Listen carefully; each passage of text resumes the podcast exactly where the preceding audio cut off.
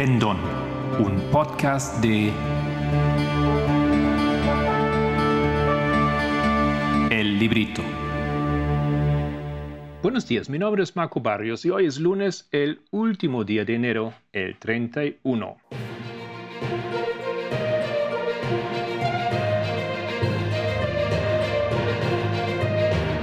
Los temas del movimiento.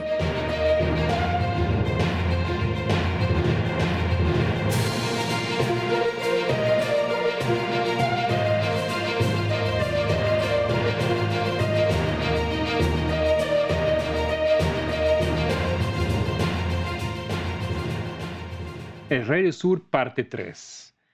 La gran pregunta ahora para ir finalizando esta serie por en cuanto a el Rey Sur, después de visitar, revisitar algunos de los hitos cruciales de su historia, es la pregunta, ¿dónde estamos ahora en esta línea?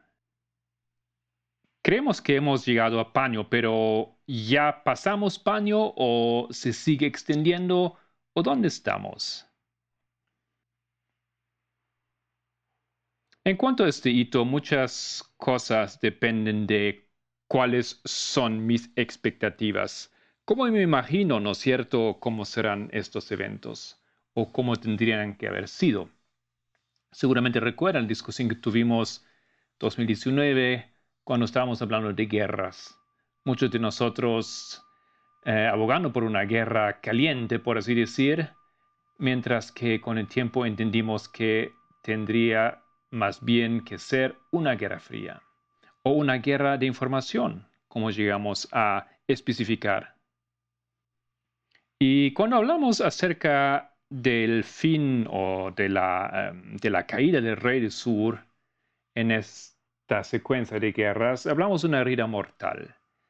Entonces, tu pregunta debería ser, ¿cómo se ve una herida mortal en el siglo XXI? Bueno, podemos mirar a Rafia primeramente. En Rafia teníamos que ver con esferas de influencia, las esferas de influencia para Rusia, Siria, Venezuela, Ucrania, ¿no es cierto? Vimos una guerra de información, pero el enfoque era básicamente en estas esferas de influencia. Mientras que Rafia eh, se desarrolló a través de todo el año de 2019, también apuntamos a la fecha del 9 de noviembre como Rafia, pero a diferencia de los eventos eh, políticos o externos, vimos que el 9 de noviembre era algo interno. Y desde luego algo interno como eh, algo interno en los Estados Unidos y desde luego algo como algo interno también que habíamos visto en Rusia en relación al 9 de noviembre de 1989. Pero parte de lo de las lecciones de esos eventos em, es la, la conciencia de que los asuntos, esas historias no son tan fáciles. Forman parte de algo mucho más grande. Por ejemplo, en 1989, en tiempo del fin, em, vemos ese evento interno. Rusia cae. No hay ataque, por así decir, desde afuera. Pero sí entendemos, sí comprendemos que el Occidente estaba involucrado no solamente en un día, ¿no es cierto?, sino en desarrollo de, eventos. Y esa, esa, esa formar parte de esa historia que podemos ver en relación a Occidente es algo mucho más sutil. Lo mismo deberíamos esperar para 2019.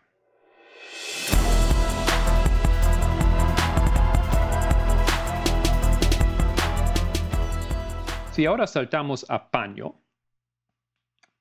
podemos reconocer que cada hito también es un periodo de tiempo. Pero al mismo tiempo, en este caso, tenemos que destacar que paño también es un punto. ¿Cómo es un punto? Pues paño tiene un significado interno. Ese significado interno es la cosecha. Estamos hablando del movimiento, ¿no es cierto?, del pueblo de Dios. Em, esa cosecha no se desarrolla a través de mucho tiempo, no haría mucho sentido eso, ¿no es cierto? Entonces vemos aquí en los eventos internos un punto y en los eventos externos un periodo em, de tiempo en cuanto a paño. Entonces, este periodo de tiempo de paño se ve en la agresión de Putin hacia Ucrania. Leo aquí un pequeño comentario um, extraído de Foreign Affairs eh, que explica un poco lo que pasa aquí, algo que estamos conscientes porque lo estamos leyendo, lo estamos viendo en las noticias, pero no obstante me parece oportuno aquí eh, compartir este pasaje. Pero es crucial, dice el artículo, tener en cuenta que Putin ha presidido cuatro oleadas de ampliación de la OTAN y ha tenido que aceptar la retirada de Washington de los tratados que regulan los misiles antibalísticos, las fuerzas nucleares de alcance intermedio y los aviones de observación no armados. Para él, Ucrania no es la última parada. El comandante en jefe ruso cuenta con el apoyo de sus establecimientos de seguridad y militares y, a pesar del temor de la opinión pública rusa en una guerra, no se enfrenta a ninguna oposición interna a su política exterior. Y lo que es más importante, no puede permitirse el lujo de ser visto como un farol. Biden hizo bien en no rechazar de plano las exigencias de Rusia y en favorecer el compromiso. Como dimos a entender al comienzo, una herida mortal en nuestro tiempo posiblemente se ve muy diferente de cómo la mayoría lo imagina. Interesante en todo ese conflicto es observar el uso de información estratégico.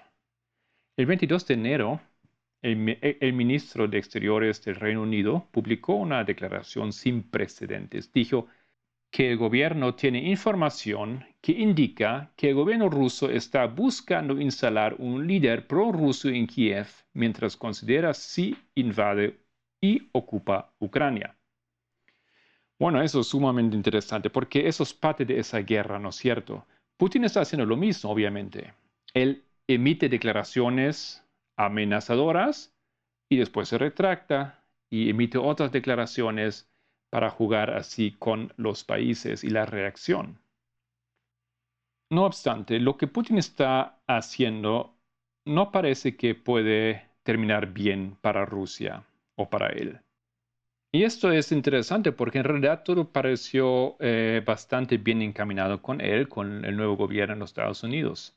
Biden, que estaba en una situación o encontró a Estados Unidos en una situación eh, bastante difícil entre Irán, que tiene, em, que tiene en desarrollo armas o la posibilidad de, producir armas nucleares, em, China, con su em, potencia económica y también con sus, su expansión de su presencia militar en lo que reclama como su esfera de influencia, ha tratado de jugar bastante suave con Rusia para en realidad eh, no presionar o no empujar Putin hacia esos dos, esos dos otros países. Pero parece que Putin no ha estado tomando eh, ventaja de, esta situación con bastante buena en realidad con los Estados Unidos. Y desde luego, esos movimientos estratégicos del, del rey del sur ahora llegan a ser algo así como un enigma para los analistas en todo el mundo. No parecen hacer sentido de todo. Y lo más importante, no parece que puede terminar bien para él. Voy a leer algunos em, análisis de diferentes diarios para ver un poco cómo el Occidente está buscando hacer sentido de esas maniobras, de ese hombre que todo el mundo em, clasifica como muy inteligente. Dice New York Times, lo que realmente quiero hacer lo que realmente Putin quiere hacer es acabar con la Alianza Occidental tal y como lo conocemos desde la Carta del Atlántico. Ok. Forbes escribe, algunos veteranos de las comunidades diplomáticas y de inteligencia advierten que la neutralización de Ucrania es solo el primer paso en el gran diseño de Vladimir Putin para recrear la Unión Soviética. Tal vez sea así, pero el equipo del presidente Biden está más preocupado en este momento por prevenir una invasión inminente que por el aspecto del futuro lejano. Si Putin consigue que la respuesta del, de Occidente a sus demandas se convierta en una victoria, probablemente será suficiente para mantenerlo contento por ahora.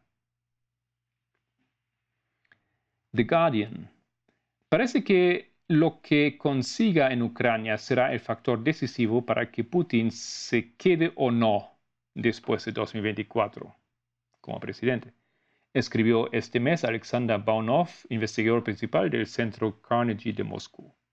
Aunque es difícil imaginar que Putin abandone el poder después de 24 años, también es posible que su deseo de recuperar Ucrania como una nación fraternal sea un factor que le obligue a permanecer en el, en el futuro. Si aún no se ha conseguido la victoria, quizá no sea el momento de dimitir, escribió Baunov, según el The Guardian.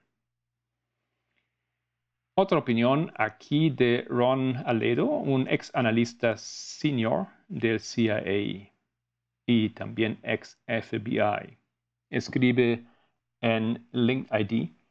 Muchos de los llamados analistas están tratando de explicar la razón clave por la que Rusia podría invadir a Ucrania, pero no le aciertan en absoluto. Desde el miedo de la democracia hasta el absurdo quieren recrear la antigua Unión Soviética y muchas otras tonterías, esos analistas solo están mostrando su visión ideológica del mundo sin ninguna sustancia real. Solo hay dos razones por las que Putin podría invadir Ucrania. Una es ideológica y supone un 5%. La otra es puramente militar y representa alrededor del 95%. Putin realmente cree que Ucrania es la Rus de Kiev, que dio origen a Rusia, y por tanto el mismo país y pueblo. Pero la verdadera razón clave por la que Putin está arriesgando todo por una posible invasión de Ucrania es la estrategia de defensa nacional de Rusia, que ve en Ucrania parte de la OTAN como una amenaza existencial para la existencia de Rusia. Ok, escuchamos al The New Yorker. Escribe esa revista en cualquier caso, el actual enfrentamiento es la oportunidad de Putin para derribar lo que considera el injusto orden de la posguerra fría y crear un nuevo. Pero cualquiera que pretenda saber con certeza si está dispuesto a conseguirlo mediante la guerra está metido en un farol propio. Al estilo chejoviano, Putin ha colgado la proverbial pistola en la pared. Si de hecho se dispara o no en el segundo acto es un clímax aún por escribir. Tengo la sensación de que Putin ve un nuevo gran acuerdo con Biden como la forma más preferible de victoria, dijo Stanovaya. La guerra con Ucrania sería una medida desesperada que él vería forzada por las circunstancias, lo que no significa que lo haga. Y The Atlantic deja aquí este análisis. Ucrania es un problema para la Rusia de Putin, no porque pueda entrar en la OTAN, sino porque se está democratizando de forma lenta, torpe, imperfecta y tras 30 años de independencia está construyendo una nueva identidad nacional. Lo mismo ocurre con las demás exrepúblicas rusas, eh, soviéticas, algunas de las cuales, Azerbaiyán por ejemplo, se han puesto discretamente del lado de Kiev el objetivo de reconstruir, si no el imperio ruso, si una versión del mismo en el siglo XXI, se le está escapando a Putin y él lo sabe. En muchos sentidos, lo que estamos viendo ahora desde Moscú es un espasmo de afirmación atávica postimperial, que al igual que la intervención británica y francesa en Egipto de 1956 puede empezar bien, pero probablemente terminará mal. Finalmente, leo una reseña aquí de Foreign Policy. Dice lo siguiente, Robertson se esfuerza por entender la causa del giro radical de Putin. Tal vez razona, el creciente aislamiento de Putin y su círculo íntimo les está haciendo perder el contacto con la realidad y empezar a creer en su propia propaganda. Y no hay ningún centro de poder externo, como un poderoso gabinete o politburo, que pueda ajustar su percepción y mucho menos su curso de acción. El proyecto de acuerdo, una serie de exigencias que Rusia presentó a Estados Unidos y a la OTAN el mes pasado, parece respaldar el análisis de Robertson de que Putin y su círculo íntimo han empezado a creerse su propia propaganda. El proyecto de acuerdo es un movimiento muy extraño, dijo. ¿Y por qué la urgencia? ¿Realmente creen que Estados Unidos va a estacionar misiles en Ucrania? Este discurso de necesitamos una respuesta inmediata parece excesivamente teatral. No lo parece, sin embargo, cuando proviene de un régimen que está tan aislado que parece tomar decisiones sobre la base de las percepciones recogidas en su cámara de eco. Espero que ustedes tomen en cuenta los artículos que recientemente se han publicado en el Media Broadcast, específicamente los que son titulados ¿Por qué actúa ahora Putin? Un análisis de las circunstancias especiales e interesantes que Putin ha elegido para avanzar de esa forma. Y el artículo que se llama Rusia intensifica su guerra propagandística en medio de las tensiones con Ucrania. Por en cuanto voy a dejar esta presentación a esta altura sin responder finalmente a la pregunta que hemos abierto y que todavía no hemos terminado a responder. Pero todos esos eventos y sucesos, eh, esos análisis de qué está haciendo Putin y cómo van las cosas, eh, van a contribuir y nos van a ayudar a entender um, Paño de los artículos que he leído me parece importante rescatar que, por un lado, el mundo occidental em, conoce varios argumentos por qué esa guerra hace sentido, pero aparentemente al mismo tiempo no está totalmente convencido de por qué Putin actúa ahora de esta manera y con esta intensidad. Y el último artículo que era de Foreign Policy, que había em, sido publicado el 19 de enero, em, da una explicación bastante interesante. Eh, analizando que Putin parece estar em, cautivo o cayó en la trampa de sus propias mentiras, en, su propio mundo o sus propias ideas que él ha estado vendiendo a los Em, otros países y ahora él mismo lo cree. Y desde luego, como otros dictadores antes de él, eh, después de empezar de manera brillante, ahora su fin no va a poder ser más tan exitoso. Mientras que el Occidente, en la gran mayoría, todavía tiene conciencia de un hombre sumamente inteligente y que vez tras vez ha logrado engañar y ganar esas pequeñas guerras en la contienda con el occidente.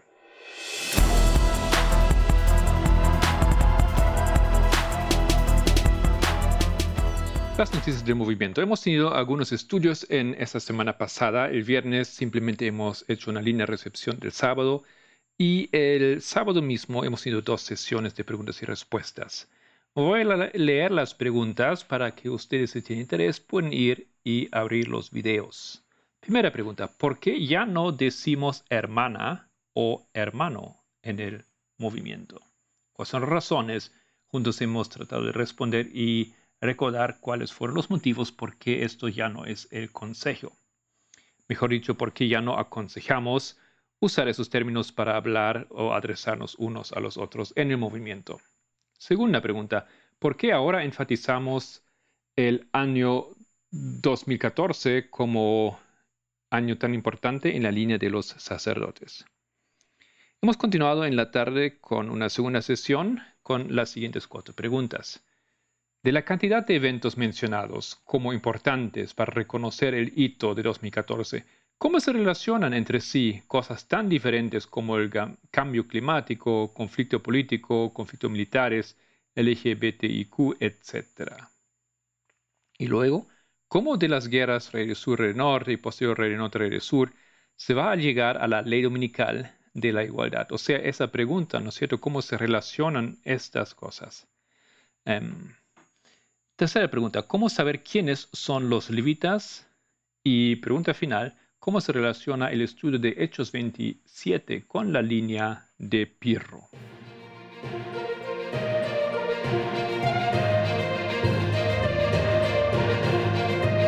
Esto era los temas proféticos del movimiento en Mis Palabras.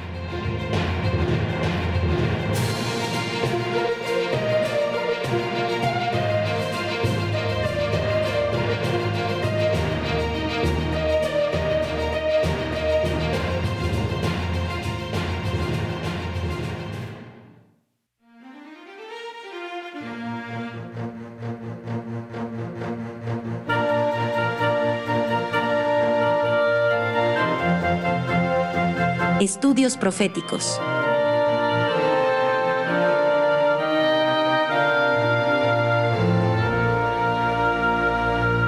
Hola, hola, gente linda. Quiero darles la bienvenida a un nuevo episodio de El Pendón en nuestro segmento de hitos proféticos. Para el día de hoy tenemos un, un estudio sobre el caso de Hobby Lobby, todavía continuamos en esto, y estamos estudiando los precedentes, los casos que también Em, que han servido como precedente para la toma de decisión de este caso de parte de la Corte Suprema. En el anterior podcast habíamos hablado ya sobre el caso de Samuel versus McKell, que es un caso sobre las panaderías y mm, habíamos visto que aunque la fachada era la panadería, el asunto de las panaderías, de su libertad de contratación, el personal y todas esas cosas, también nos dimos cuenta que el trasfondo del asunto no es esto. La fachada no solamente se trata de darles o permitirles a las panaderías elegir el personal que van a contratar, por cuánto tiempo lo van a contratar y cuánto les van a pagar, sino también tiene un, un tema que está de fondo, que está implícito y que no es tan fácil de ver. Y en esto habíamos visto al juez Holmes, quien quien presenta una disidencia al, al presente caso de Samuel versus McKell. Y él dice básicamente que en, este, en estos casos, en este caso en particular, el asunto se trataba de el abuso de autoridad que tiene el Estado sobre los derechos del individuo.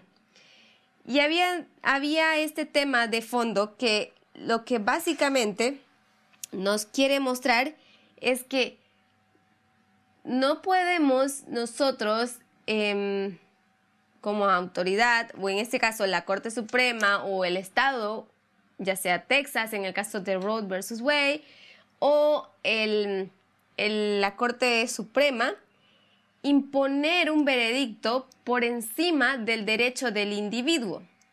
Y en el caso de Road versus Wade, nosotros tratamos sobre el tema del aborto y en ese aborto, si bien el estado de Texas tiene la, el principio o la ley para proteger la vida del no nacido, para poder em, imponer esta situación o para poder defender sus leyes, él tiene que hacer caso omiso, o sea, ignorar el derecho de la mujer a tomar su decisión que está basada en la novena enmienda, en la decimocuarta enmienda, que habla de la libertad de la persona y el derecho a su privacidad, la novena enmienda está en el basada en el derecho de la mujer decidir cuándo abortar y si quiere o no hacerlo.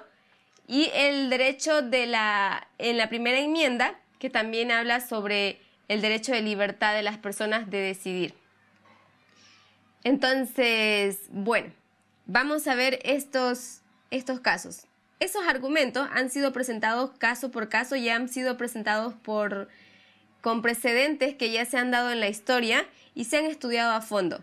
El caso de Roe versus Wade no es tan simple como parece, no es tan fácil de ver. Si bien reconocemos que tiene que ver con el derecho de la mujer a tomar sus propias decisiones, a ser respetada, a ser reconocida, a ser tomada en cuenta como un individuo capaz de decidir por sí misma, también hay un, hay un tema de fondo. Aquí no se ha podido lograr esto y entonces lo que se ha tratado de hacer es que a través de las leyes constitucionales estatales de cada estado, es decir, han tratado de imponer su creencia, su convicción sobre este asunto.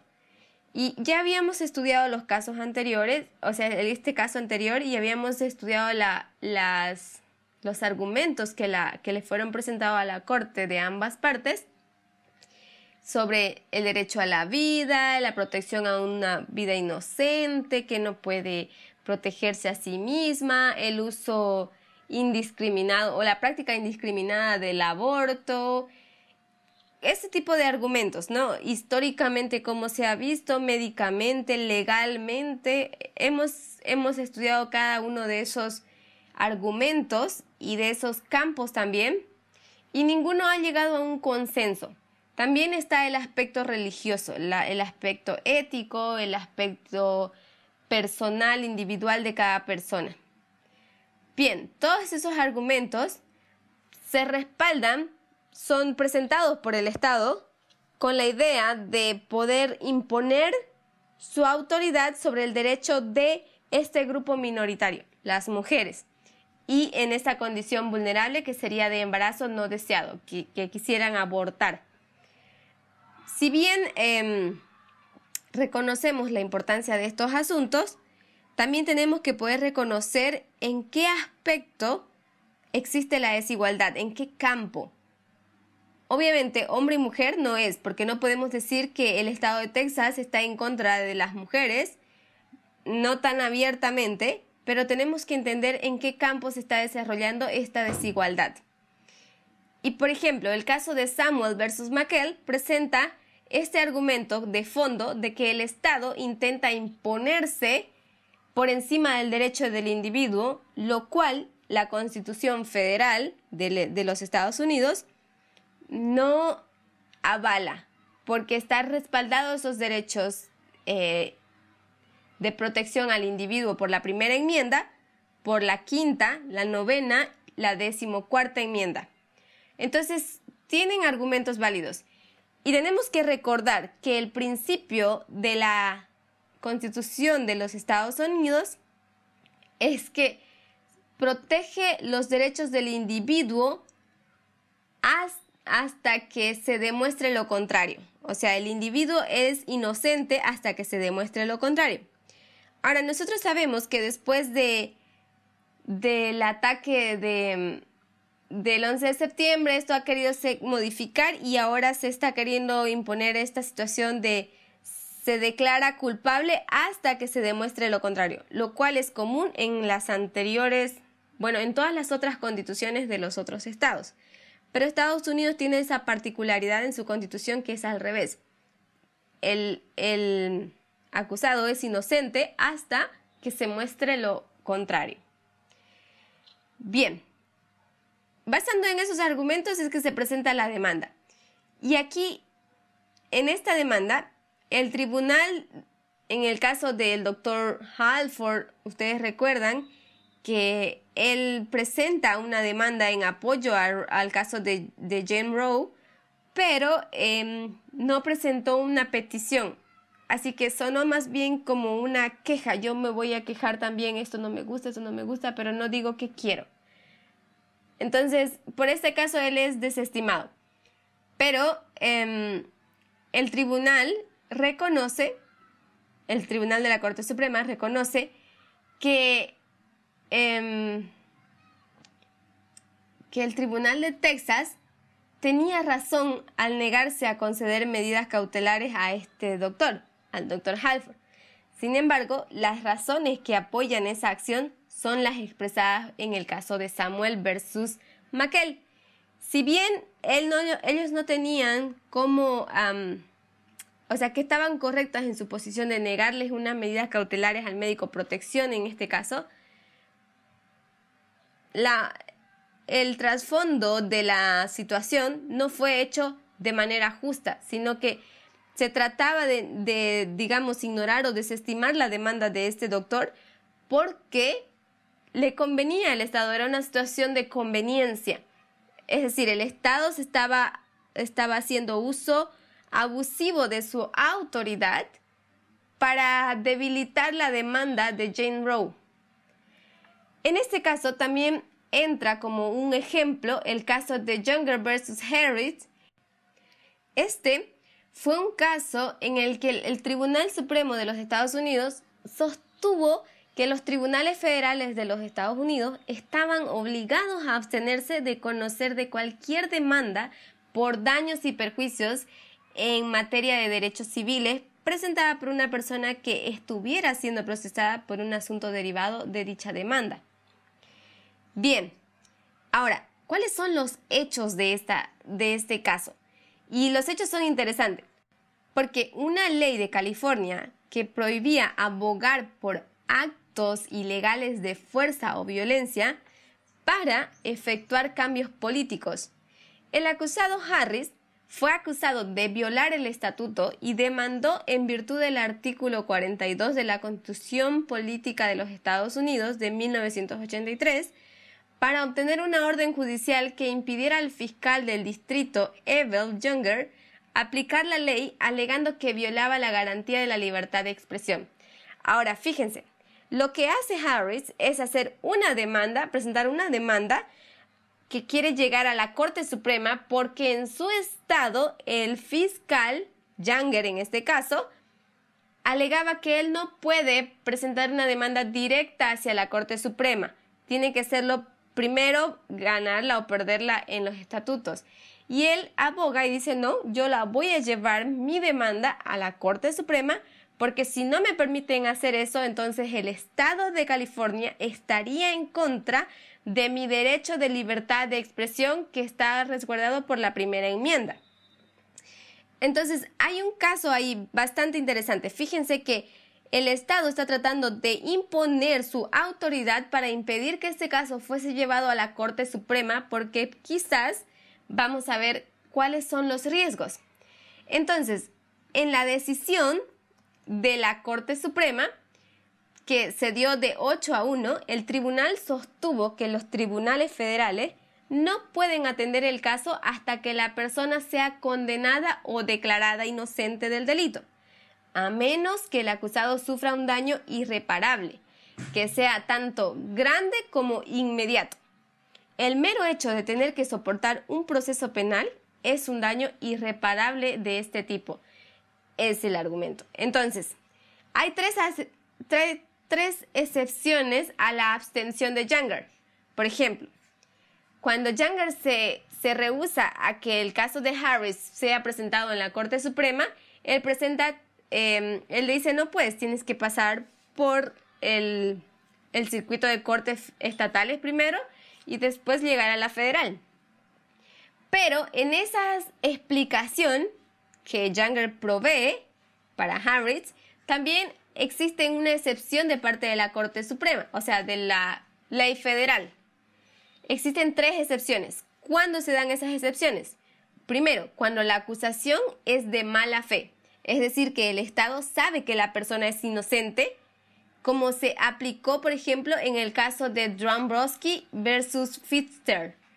Este caso también se trataba de que el Estado sabía que era el, que el acusado era inocente, pero estaba negando a que su caso sea presentado a la Corte Suprema porque inmediatamente la Corte Suprema desestimaría la decisión de la Corte Estatal y por ende perdería. Esto es lo que se trató de hacer también en el caso de Harris, un abuso de autoridad.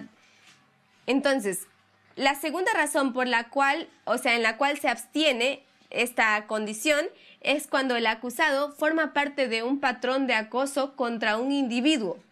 Es decir, todo el Estado, las leyes, las, las cortes distritales, los fiscales y personas que están en un alto rango legal, político o en el que sea, están eh, confabulando para que todo salga mal, es decir, se niegan a firmar, se niegan a declarar, se niegan a demostrar o mienten. Entonces todo eso se presenta como un acoso que el individuo está sufriendo o se por ejemplo, postergan las, las demandas, las cortes, las audiencias, y eso hace como que, hace verse como que el individuo no se presenta, o qué sé yo. Entonces, esto, este es un patrón de acoso que el individuo sufre y por, por lo cual esto em, hace una excepción para que él sí pueda presentar su caso ante la Corte Suprema. y no pueda ser ignorado. Y la tercera razón o la tercera excepción para presentar eh, su caso ante la Corte directamente obviando la Corte estatal sería cuando la ley se aplica. Es decir, cuando la ley que se aplica, perdón, es total e irremediablemente inconstitucional. Por ejemplo, si el Estado aprobara una ley que tipificara como delito decir algo negativo sobre su gobernador en cualquier circunstancia. Esto, por ejemplo, es algo que se conoce mucho de, de Rusia, de China. Personas no pueden hablar mal en contra de su gobierno porque entonces serían perseguidos por el gobierno, serían procesados por el gobierno y serían puestos en prisión. Pero esto en Estados Unidos no es válido. Si el, el acusado, en este caso Harris, se expresara mal del fiscal Younger o de todas las personas que están detrás confabulando, esto no es un delito por el cual él pueda evitar presentar su caso a la corte. De hecho, es una razón, ¿no? Si las leyes están siendo mal aplicadas, él puede presentar su, su caso ante la corte. Y pues, bueno, en este caso es interesante lo que se dice también, el estatus o como precedente, porque nos dice que la doctrina, en este caso, se amplió posteriormente a las situaciones en las que el Estado intenta ejecutar una multa civil contra alguien o ha encarcelado a una persona por desacato al tribunal. La doctrina se aplica incluso cuando el Estado no interpone una acción hasta después de que la persona haya presentado una demanda ante el Tribunal Federal. Siempre que el Tribunal Federal no haya tomado aún ninguna medida sobre la demanda, además, el principio de abstención se aplica en algunos procedimientos administrativos estatales. Esa excepción existe porque también se reconoce que en el Estado existe también un cierto abuso de poder del cual la Constitución Federal protege al individuo. En cuanto a las excepciones que, el, que articuló el Tribunal de Younger, las decisiones posteriores dejan claro que son muy difíciles de cumplir. Persecución de mala fe en ningún caso desde que se decidió Younger. El Tribunal Supremo ha considerado que existía una persecución de mala fe suficiente para justificar una orden judicial federal contra el procedimiento de los tribunales estatales. Entonces ellos sí reconocen un abuso de autoridad. El tribunal se ha negado específicamente a declarar la persecución de mala fe incluso en circunstancias en las que se había producido repetidas persecuciones. El comentarista Erwin Chemerinsky la excepción de la persecución, él dice que en la excepción de la persecución, la mala fe parece limitarse estrechamente a hechos como los de Dombrowski, que es otro caso que ahorita vamos a revisar. Otros estudiosos han llegado a afirmar que la posible gama de casos que encajarían en el modelo de Dombrowski y permitirían una excepción a la regla de, de no interdicción es tan limitada que constituye un universo vacío. La ley manifestada inconstitucional, en ningún caso desde que se dictó la sentencia de Younger, el Tribunal Supremo ha considerado que existía una ley manifestantemente inconstitucional que justifique una orden judicial federal contra los procedimientos de los tribunales estatales.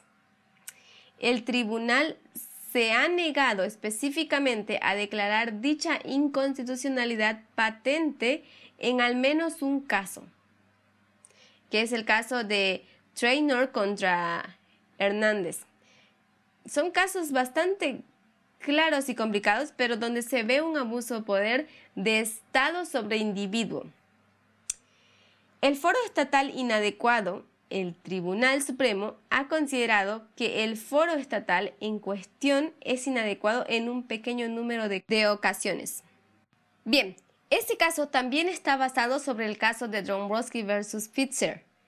Fue un caso emblemático, de hecho, del Tribunal Supremo de los Estados Unidos, que fue presentado por el doctor James Dombrowski junto con William Kumstler, fundador del Centro de Derechos Constitucionales contra el gobernador de Luisiana, Los agentes de la ley y el presidente del comité legislativo, junto con actividades antiamericanas del Estado por perseguir o amenazar con perseguir a su organización en virtud de varios estatutos estatales de subversión.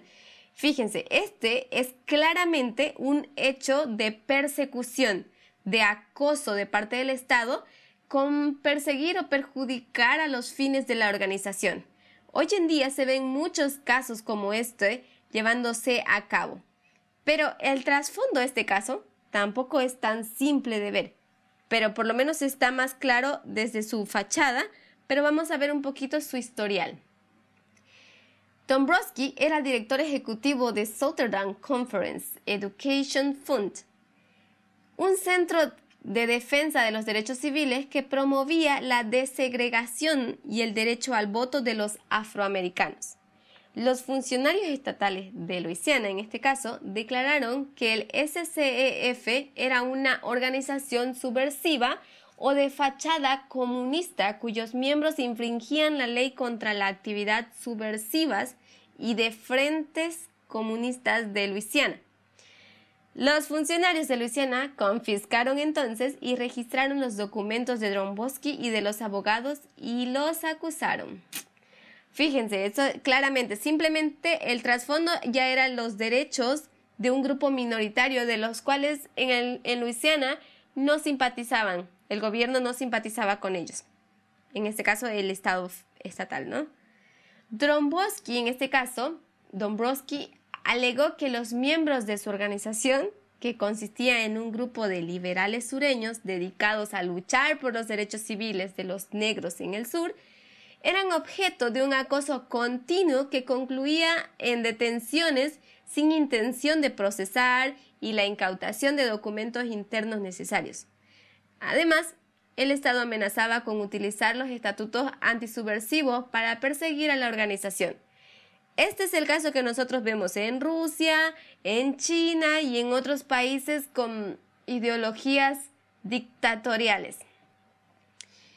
Y, vemos claramente, en esos casos podemos ver, en esas situaciones podemos ver que no hay igualdad.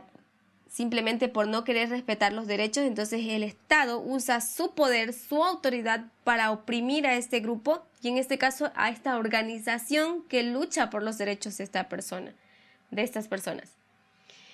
Bueno, en fin, el caso fue presentado por Dombrowski después de que fuera detenido y sus oficinas fueran allanadas por las autoridades en octubre de 1963. Dombrowski exigió que se le devolviera todo el material incautado y que se le pagaran 500 mil dólares por daños y perjuicios derivados de la detención y el registro. Sin embargo, un tribunal federal de distrito compuesto por tres jueces desestimó la demanda declarando que Dombrowski no había demostrado la existencia de daños irreparables y haciendo valer la doctrina de la abstención, afirmado que los tribunales estatales tenían derecho a abstenerse de pronunciar sus cuestiones constitucionales. Bueno, ese fue el veredicto de la Corte Estatal, pero ahora él va a presentar su caso a la Corte Suprema y en la Corte Suprema pues veremos cuál es su veredicto. Bien, la el Tribunal de la Corte Suprema anuló la anterior desestimación del Tribunal Inferior, de las Cortes de Circuito de Luisiana en este caso, haciendo notar el efecto escalofriante que la sentencia inferior habría tenido sobre los derechos de la primera enmienda, que es la libertad de la persona. Según el Tribunal Supremo, los tribunales federales deben abstenerse de interferir en los litigios estatales, incluso cuando se trate de cuestiones constitucionales. Pueden inmiscuirse cuando una ley obstaculiza sustancialmente la libertad de expresión por su aplicación excesiva y cuando las partes impugnan una ley facialmente. Además, cuando una ley es sustancialmente excesiva, las personas pueden impugnar toda la ley y no solo los aspectos que les, que les afectan el tribunal consideró que los estatutos de Luisiana eran nulos en su aspecto y ordenó al tribunal del distrito que concediera la reparación solicitada. Entonces, vemos que el caso había sido desestimado en la Corte Suprema, el veredicto de la Corte Estatal fue desestimado por la Corte Suprema. Y esto simplemente ¿por qué? Porque la Corte Suprema tiene que tener una visión basada en los estatutos federales de la Constitución Política del Estado y no los estatales. Los estatales han tratado de preservar sus propias ideas, sus propios conceptos o políticas interiores, pero em, a través del abuso han tratado de imponer miedo, a través del miedo han tratado de, limitar los derechos de las personas. Pero han habido personas como Tromboski, como Harris y otros, en los cuales realmente han sido valientes para luchar por sus derechos y dejar en la historia un precedente. Al igual que nosotros en el, caso de Harry o en el caso de Jane versus Roe, nosotros como estudiantes de profecía, como estudiantes de eventos externos que hoy en día estamos introduciendo en, en nuestra agenda, se puede decir, tenemos que poder entender estas cosas. Y no podemos decir, bueno, yo no entiendo, me mantengo neutral. Neutral en una situación como esta significa que tú has escogido el lado del enemigo. Tú tienes que tener la capacidad de tomar una decisión y tienes que tener la madurez y la inteligencia y la capacidad para poder ver el fondo del asunto. Tienes que poder reconocer unas injusticias y poder declarar tu posición en defensa de estos grupos minoritarios. Bien, pero vamos a ver cuál es el estatuto como precedente en lo cual se basa la Corte Suprema. Viendo este caso, el de Dombrowski versus Fischer, varios años más tarde el Tribunal Supremo decidió en el caso de Younger versus Harry que existía una política nacional que prohíbe a los tribunales federales suspender o impedir los procedimientos pendientes de los tribunales estatales, excepto en circunstancias especiales. El tribunal distinguió específicamente el caso de Dombrowski, afirmando que la sentencia en ese caso era simplemente una excepción limitada a la norma general que prohíbe la paralización de los procedimientos de los tribunales estatales. El tribunal entonces afirmó que era apropiado que una demanda federal siguiera adelante en caso Dombrowski porque el patrón consistente de procedimientos de mala fe negaba al demandante la oportunidad de perseguir su desafío constitucional a las leyes antisubversivas en los tribunales. Además, em, el caso del tribunal de Younger afirmó que la mera existencia de un efecto de enfriamiento como en Dombrowski era insuficiente para justificar la prohibición de los procedimientos estatales así sin más. El Tribunal Supremo en Younger, sin embargo, admitió que su persecución de mala fe que una persecución de mala fe, como la del caso Dromboski, justificaría que un tribunal federal emitiera una orden judicial contra los procedimientos estatales. Sin embargo, él sí admite que puede hacer esto a la Corte Suprema y que está en su completo derecho y que el tribunal estatal tiene que retractarse o enmendar esa situación. Pero, dice ellos, desde el anuncio de Younger en 1971, el Tribunal Supremo nunca ha encontrado un caso de presunta persecución de mala fe que de hecho cumpla con los requisitos de esta excepción a la regla de no interdicción, como afirmó el comentarista Erwin Chemerinsky. La expresión de la persecución de mala fe parece limitarse parece limitarse, por ejemplo, a hechos como los de Dombrowski. Otros estudios han, sin embargo, han llegado a afirmar que el posible abanico de casos que encajarían en el modelo de Dombrowski y permitirían una excepción a la regla de no interdicción es tan limitado como para ser un universo vacío. Y fíjense, simplemente ellos están abogando que no hay un caso precedente donde el Estado es abusivo con el, con el con el individuo o con una organización. ¿Por qué? Porque no existen voces valientes capaces de declarar. Y esto, estos son los casos en los cuales se basa el caso de James Rowe. Así que nosotros tenemos que tener la capacidad de entender la idea principal del ataque del apelante de los, estados, de los estatutos de Texas que invaden indebidamente un derecho que se dice que posee la mujer embarazada, de elegir interrumpir su embarazo, que está respaldado por la novena enmienda. La recurrente descubriría, por ejemplo, este derecho con el concepto de libertad personal. Entonces, esta libertad que la mujer tiene está siendo restringida y esta libertad es protegida no solamente por la novena enmienda en este caso, que es el asunto es el aborto, sino también por la primera enmienda, que es el principio en lo cual está basada la Constitución Federal de los Estados Unidos. Entonces, tendrían que el Estado de Texas reconocer que su ley es completamente inconstitucional y todo Estado que intente impedir este proceso llega a ser inconstitucional sin evadir, sin importar em, las lagunas en las cuales él se encuentre, va a seguir rompiendo con este principio que es el fundamento de la Constitución de los Estados Unidos. Bien. Ahora, vamos a ver un poquito para el próximo podcast sobre los argumentos. Los argumentos, en este caso presentados, son muy interesantes. Son, de hecho, si no me equivoco, 10 argumentos. ¿Sí? 8 argumentos. Son 8 argumentos. Y de los 8 argumentos que se han presentado, 8 temas diferentes como es como ser em, la posición y asociación de la, de la asociación médica, cuál es la, la posición de ellos, también la ley de los Estados Unidos, la ley de Inglaterra, el estatuto inglés, por ejemplo, en lo cuales también tienen como modelo, el derecho común, la historia, el juramento hipocrático en el caso de los médicos y las actitudes antiguas históricamente presentadas, ¿no?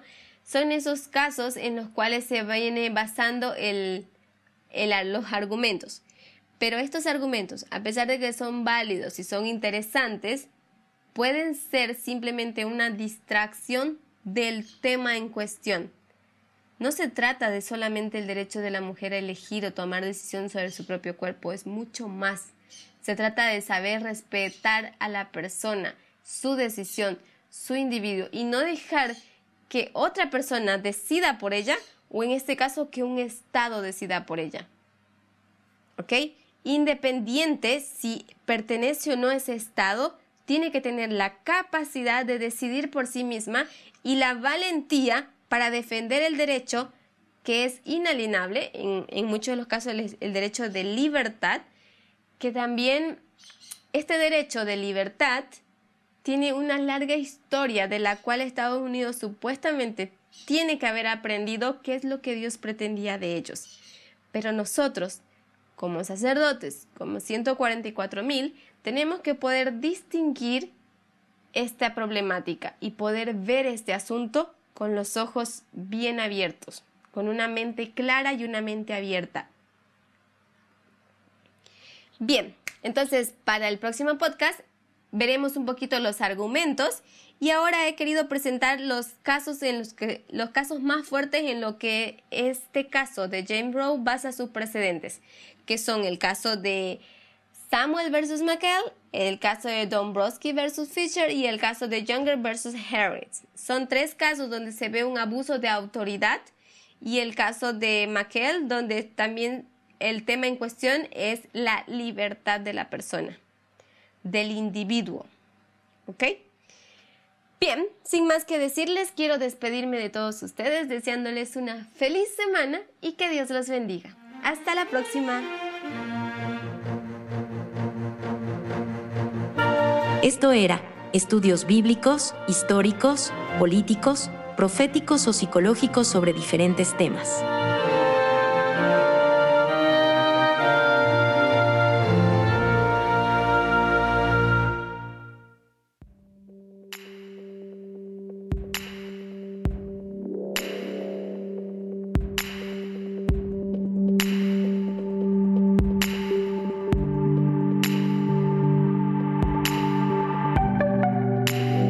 semana en el mundo.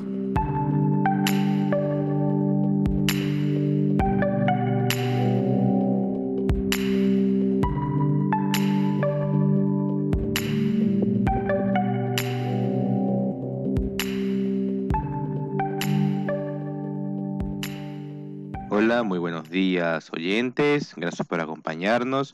Les envío un fuerte abrazo de parte del equipo del Pendón. Mi nombre es Kelvin Moreno y estaremos repasando las noticias más relevantes de esta semana. Comencemos hablando sobre más de un centenar de empleados homosexuales de la iglesia alemana reclaman el fin de la discriminación.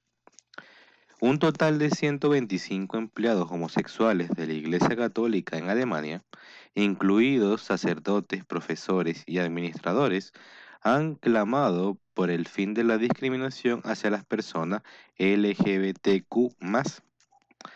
Así, lo han demandado en el marco de una iniciativa denominada Out and Church, que aboga por una iglesia sin miedo de manera que estas personas puedan vivir y trabajar abiertamente como personas LGBTQ en la iglesia.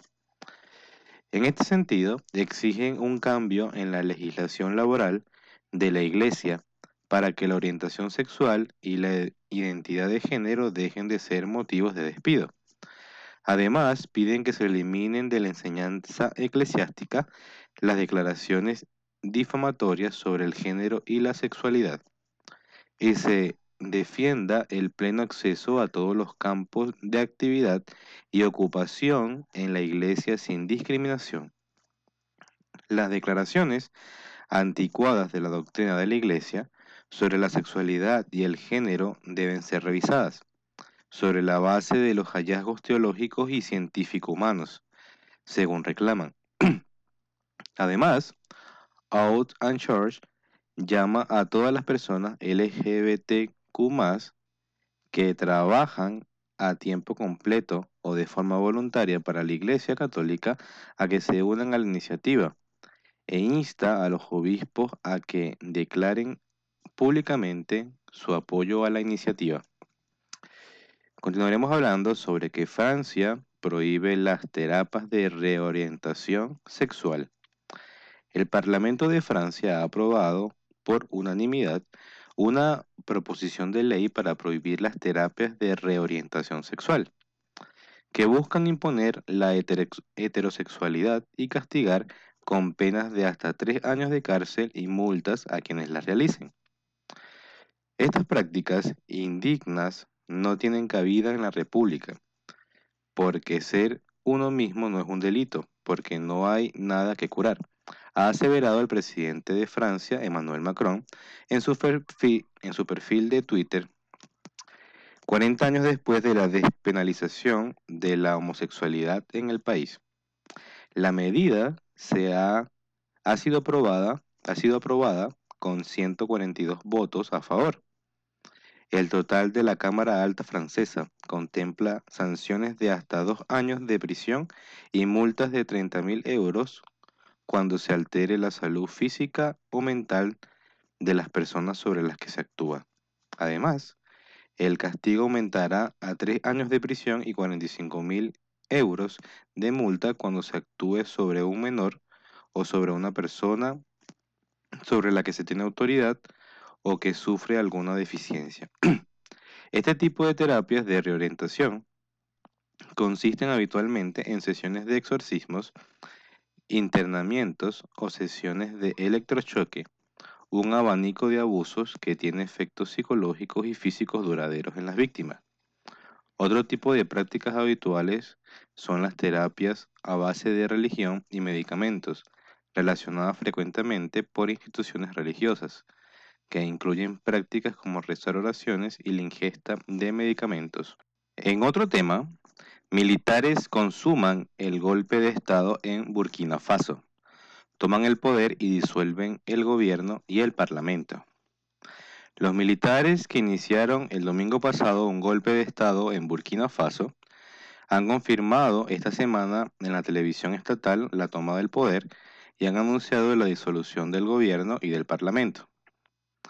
En dos comunicados leídos por un portavoz, el capitán Sitsor Kader Oudrago, los golpistas han anunciado que han puesto fin al poder del presidente burkinés Roch Kabore. quien gobernaba este país de África Occidental desde el 2015. Caboré había hecho un llamamiento a los militares amotinados a deponer las armas, horas después de que los medios locales apuntaran a que había sido detenido por el ejército, sin que por ahora esté claro su paradero. La familia del presidente abandonó el país ante el motín en varias bases en los alrededores de la capital. Augabudigú, en el marco del cual ha sido liberado el general Gilbert Diendere, ex jefe de gabinete del expresidente Blaise Compaoré, condenado por un intento de golpe de Estado en 2015 y también procesado en relación con el asesinato del expresidente e ícono revolucionario africano durante los años 80, Thomas Sankara. El gobierno decretó el domingo pasado un toque de queda, mientras que los amotinados aseguraron que no buscaban hacerse con el poder, sino que exigen más medios y el cese inmediato de la cúpula de la Agencia Nacional de Inteligencia por su incapacidad en la lucha contra el yihadismo que azota desde hace varios años al país. El amotinamiento tuvo lugar cerca de dos semanas después de que las autoridades anunciaran el arresto de ocho militares, incluido un comandante, en relación con un presunto complot para desestabilizar las instituciones del país. Asimismo, suspendieron la semana pasada el acceso a Facebook por motivos de seguridad no especificados. El primer ministro burkinés, Lassina Serbo, reconoció a principios de enero que el país atravesaba una situación de seguridad extremadamente preocupante y abogó por hacer de la reconciliación nacional uno de los ejes de acción para restaurar la paz y la seguridad, después de que esta inestabilidad haya dejado ya más de 1.5 millones de desplazados desde el 2015. El país africano ha experimentado en términos generales un aumento significativo de los ataques desde el 2015. Estos obra tanto de la filial de Al-Qaeda como de la del Estado Islámico en la región. Han contribuido también a incrementar la violencia intercomunitaria y han hecho que florezcan los grupos de autodefensa. Y ya para finalizar, estaremos hablando sobre que la Unión Europea y Estados Unidos intensifican la cooperación energética en plena tensión con Rusia. La presidenta de la Comisión Europea, Ursula von der Leyen, y el presidente de los Estados Unidos, Joe Biden, se han comprometido este viernes a intensificar la cooperación energética para garantizar la seguridad de suministros en pleno conflicto con Rusia a cuenta de Ucrania. En esta declaración conjunta, ambos mandatarios han subrayado que trabajarán juntos para que los ciudadanos y las empresas de la Unión Europea y sus vecinos dispongan de unos suministros energéticos fiables y asequibles. Aseguran que su objetivo es lograr un suministro continuo, suficiente y oportuno de gas natural a la Unión Europea, desde varias fuentes en todo el mundo para evitar crisis de suministros, incluidas las que podrían resultar de una nueva invasión rusa a Ucrania. Los desafíos actuales para la seguridad europea subrayan nuestro compromiso de acelerar y gestionar cuidadosamente la transición de los combustibles fósiles a energía limpia. Remarcan ambos en las declaraciones en referencia a las crecientes tensiones entre Rusia y la OTAN a propósito de Ucrania. Bruselas y Washington aseguran que comparten el objetivo de garantizar la seguridad energética en Ucrania y la integración progresiva de Kiev a los mercados de gas y electricidad de la Unión Europea. En ese sentido, von der Leyen y Biden recuerdan que Estados Unidos ya es el mayor proveedor de gas natural licuado a la Unión Europea, así como que Bruselas y Washington colaboran con gobiernos y operadores de mercados en el suministro de volúmenes adicionales de gas natural a Europa desde diversas fuentes en todo el mundo. El 41% de las importaciones de gas natural, natural al bloque comunitario provienen de Rusia, según datos de Eurostat para 2019, seguido de Noruega un 16%, Argelia un 8% y Qatar un 5%.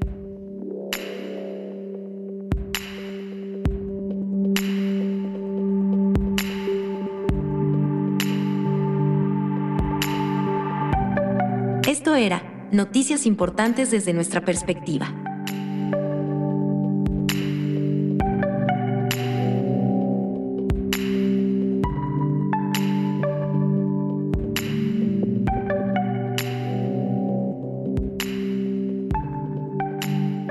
Espero que les haya gustado este podcast y les deseo un feliz comienzo de esta nueva semana.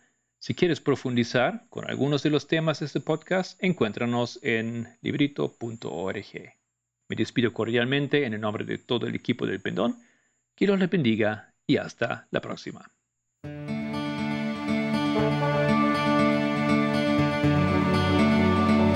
El Pendón, un podcast de El Librito.